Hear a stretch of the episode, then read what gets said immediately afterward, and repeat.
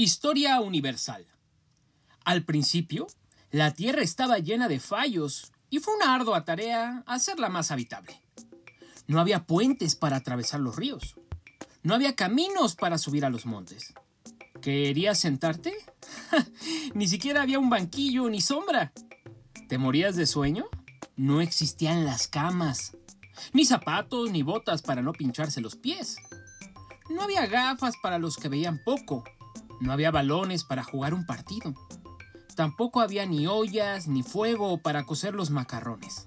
Mm, es más, mirándolo bien, tampoco había macarrones.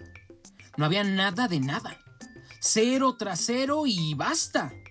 Solo estaban los hombres, con dos brazos para trabajar, y así se pudo poner remedio a los fallos más grandes.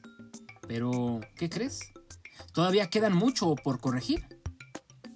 Así que manos a la obra y vámonos a trabajar todos.